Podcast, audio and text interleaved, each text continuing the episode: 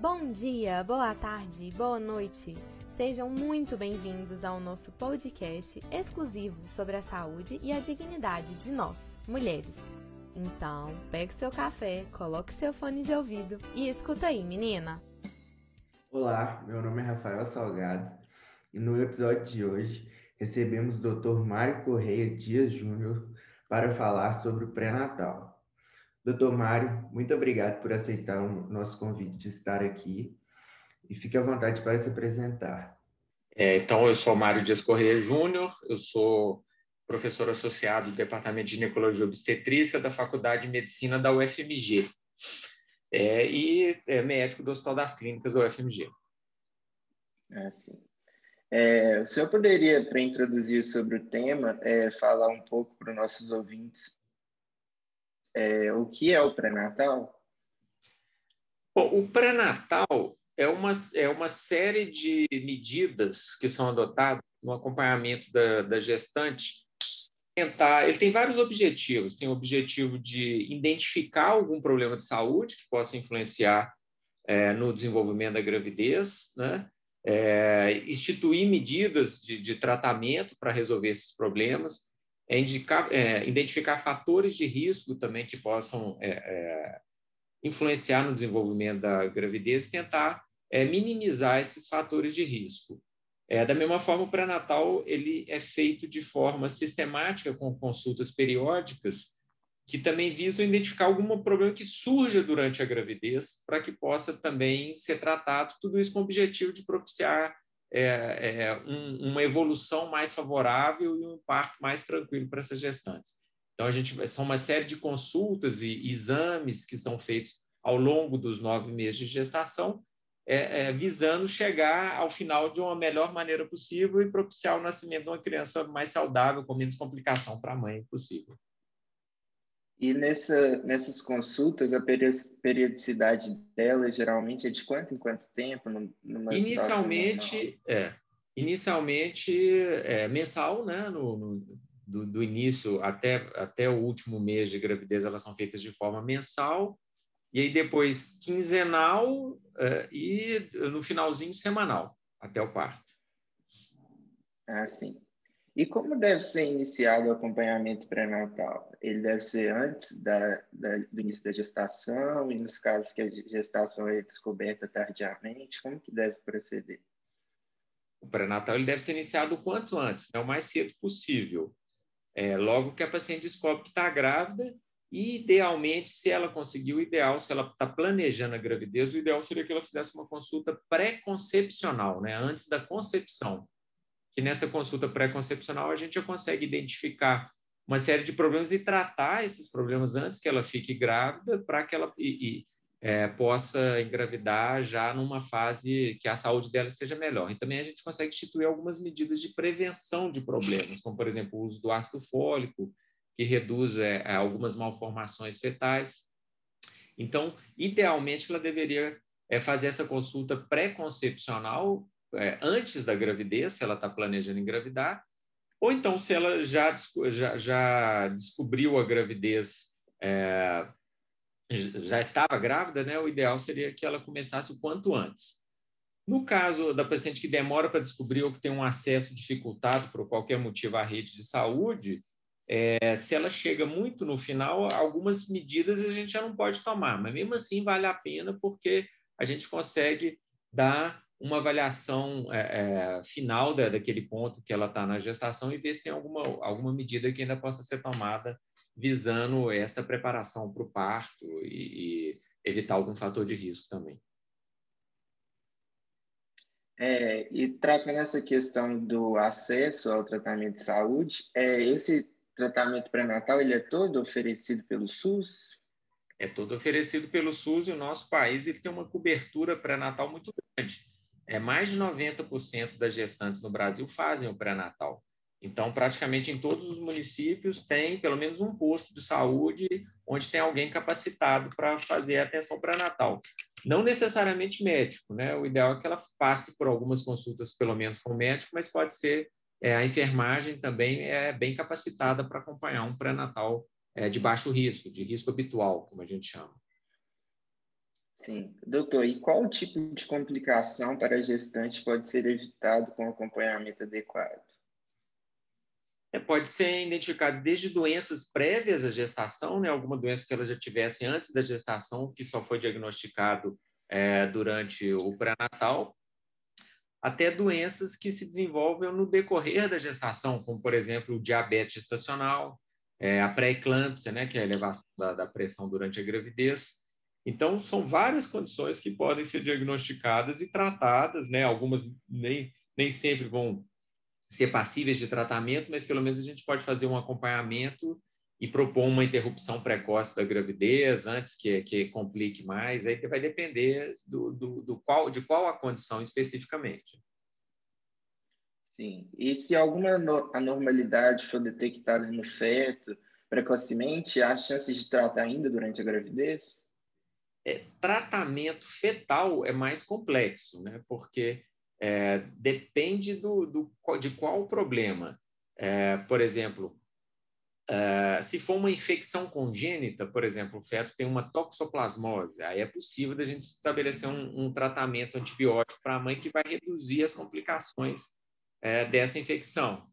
É, agora, por exemplo, se for uma malformação, a maioria das malformações a gente vai fazer o diagnóstico, mas a gente não vai conseguir instituir o, tratamento. Existem algumas malformações bem específicas que são passíveis de tratamento intraútero, como, por exemplo, defeito de coluna. Né? Se o feto tem uma meningocele, um defeito da coluna, é possível de ser feita uma cirurgia intraútero. É uma cirurgia arriscada, mas é possível de ser feita. Agora, a maioria da, da, das condições fetais, a gente vai fazer o diagnóstico e o acompanhamento, e muitas das vezes o tratamento quando é possível de ser feito o tratamento, vai ser feito só depois do parto. Sim.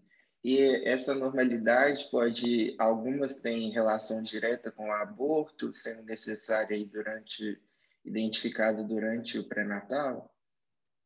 É, o, o, aborto, ele só é permitido em caso de malformação no caso da anencefalia, né? Então, é, em caso de anencefalia, é possível é, é, que a gestante opte por terminar a gravidez antes do prazo. Mas as outras malformações, elas não estão previstas em lei a interrupção é, precoce da gravidez nesse sentido. Tem como a gente fazer, por exemplo, uma antecipação do parto se a gente acha que a condição está agravando e tem uma condição da gente tratar ela melhor do lado de fora. Mas o, a, o aborto mesmo, só no caso da, da anencefalia que está prevista é, é esse tipo de, de procedimento. Assim. É, sabemos que alguns fatores, como a idade da gestante, influenciam no risco da gestação. Em caso de propensão à gestação de risco, o tratamento pré-natal é diferenciado? Como que, que é esse acompanhamento? Sim, sempre que a gestante tem algum fator de risco, ela, ela é encaminhada para o pré-natal de alto risco na rede SUS, né, ou mesmo na rede privada, geralmente ela faz um acompanhamento com um médico que seja mais é, experiente nesse acompanhamento de, de, gestação de alto risco. É, alguns fatores de risco são modificáveis, outros não. Então, por exemplo, o, esse que você citou, a idade materna, a gente, não, quando ela chega, não é um fator que a gente consiga modificar. Ela pode modificar se ela optar por engravidar mais, mais cedo, né? mas geralmente, quando ela chega com a idade avançada, não tem o que fazer. Se ela tem uma idade mais, mais avançada, mas não tem outras comorbidades, na maioria, das vezes, o, na maioria das vezes o pré-natal transcorre de maneira normal. A gente vai focar em coisas que a idade pode influenciar, como, por exemplo, é, a ocorrência de síndrome de Down, que é mais comum em pacientes mais velhas. Então, a gente tem como tentar fazer um diagnóstico precoce dessas condições. É, e outros, outros fatores de risco, por exemplo, se a paciente tem uma hipertensão prévia à gravidez, a gente vai acompanhando, é, com muitas vezes com consultas mais frequentes, com exames um pouco diferentes que os exames de rotina, para tentar é, é, fazer a gravidez avançar mais e chegar ao final com menos complicação. Entendi. É, infelizmente, estamos enfrentando uma pandemia que afeta toda a lógica social. E quais são as repercussões da Covid-19 na gestação para a mãe e para o feto? É, o, o COVID, ele, na gestante, da mesma forma que na população em geral, na maioria das pacientes, ele vai ser assintomático ou pouco sintomático. Então, a grande maioria das gestantes, elas vão manifestar sintoma respiratório ou, ou quase nenhum sintoma e não vão ter nenhum agravamento do quadro. Agora, naquelas pacientes que desenvolvem uma forma mais grave do COVID, né, da mesma forma que na população geral, então isso vai ter repercussões, é, como por exemplo, ele pode levar a um parto prematuro, pode levar um, a, a, surgimento da pré-eclâmpsia, né, que é a hipertensão na gravidez, é, pode levar a uma morte fetal tardia, mas isso é principalmente nas gestantes que desenvolvem o quadro de gravidade. Na, infelizmente, na grande maioria das gestantes, vai ser um quadro leve. Né? Então, a gente tem que ficar atento, da mesma forma que a pessoa que, que não está gestante, ela tem que ser monitorizada para ver o agravamento do quadro. Caso agrave, ela precisa de, de um cuidado especial, muitas vezes internada mesmo. Mas eh, se é uma manifestação leve, ela pode ficar tranquila que não vai ter uma repercussão mais importante, não. Sim. E mesmo com as restrições impostas pelo cenário atuais, atual, a gestante deve manter a consulta pré-natal? Deve manter as consultas pré-natais, que são a maneira da gente identificar outros problemas que podem surgir, né? É lógico que ela deve ter todo o cuidado para se deslocar até o pré-natal, usar máscara, álcool gel, todas essas distanciamento social, né? Todas essas medidas que estão sendo é, bem propagadas por aí. Mas o pré-natal, em momento nenhum, ele parou o tempo todo a gente mantém o atendimento do pré-natal, porque, infelizmente, a gente não pode segurar a gravidez, a gravidez continua evoluindo, então elas estão sujeitas a outros problemas. E, e foi até uma causa de aumento de, de problemas para a mãe de mortalidade materna, pacientes que deixaram de ir ao pré-natal com medo da pandemia. Então, muitas vezes ela ficava em casa com medo e, e, acabava desenvolvendo uma outra condição relacionada à gravidez, não relacionada ao Covid. Então, a orientação é para que elas continuem, sim, o, o atendimento pré-natal. Aí, logicamente, dependendo do risco, às vezes pode ser numa frequência menor, né? Dar um intervalo entre as consultas um pouco maior.